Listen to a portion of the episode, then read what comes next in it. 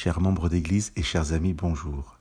Au chapitre 27 du livre des Actes, Paul, bien qu'innocenté à Jérusalem par les autorités romaines, va, sur sa demande, partir à Rome pour être jugé par l'empereur Néron. Tout ce chapitre est le récit de la traversée en mer pour se rendre à Rome jusqu'au naufrage du bateau sur l'île de Malte. Luc, l'auteur du livre, nous donne beaucoup de détails sur cette traversée qui rendent le récit riche d'enseignements. Aujourd'hui, j'aimerais vous lire les versets 9 à 11. Le voyage est déjà commencé depuis plusieurs jours, mais continuer la navigation en cette période de l'année s'avérerait dangereux. Je vous lis. Comme beaucoup de temps s'était écoulé et que la navigation devenait dangereuse, le jeûne était déjà passé, Paul les avertissait.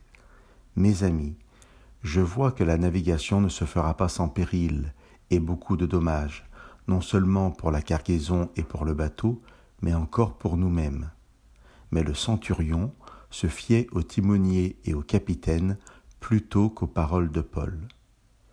276 personnes, nous précisera Luc à la fin du chapitre, étaient dans ce bateau. Des prisonniers dont Paul faisait partie, des soldats sous l'autorité du centurion Julius, l'équipage du bateau, auquel il est probable que nous puissions ajouter des voyageurs et des marchands qui devaient se rendre à Rome. Pour l'heure, dans le récit, tout va bien en apparence. Certes, nous sommes déjà après le mois de septembre et normalement la navigation devait s'arrêter jusqu'au mois de février-mars. Paul peut être inspiré essaye d'avertir les responsables de la dangerosité à poursuivre la navigation. Mais au milieu de tout ce monde, la parole de Paul n'a pas beaucoup de poids. Même si Paul n'est pas un prisonnier de droit commun et que Julius, nous dit le texte, le traitait avec humanité, quelle peut être son autorité, sa compétence dans le domaine de la navigation maritime face au timonier et au capitaine du navire? Le centurion, se fiait au timonier et au capitaine plutôt qu'aux paroles de Paul.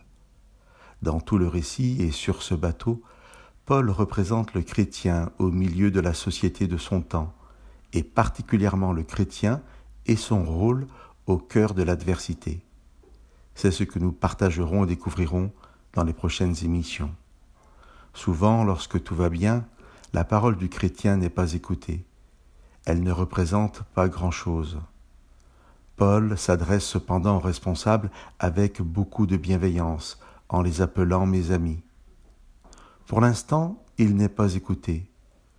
Mais une tempête terrible sera bientôt là, et le texte nous dira que la situation deviendra si catastrophique que tout espoir d'être sauvé avait été perdu.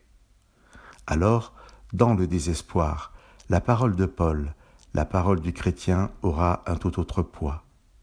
Chers amis, sachons comme Paul regarder les gens avec bienveillance, les considérant comme nos amis, même si nous-mêmes ne sommes pas considérés, pour qu'à l'heure de l'épreuve, notre bienveillance nous permette d'être une ressource et un secours pour tous ceux qui naviguent avec nous. Que Dieu vous bénisse.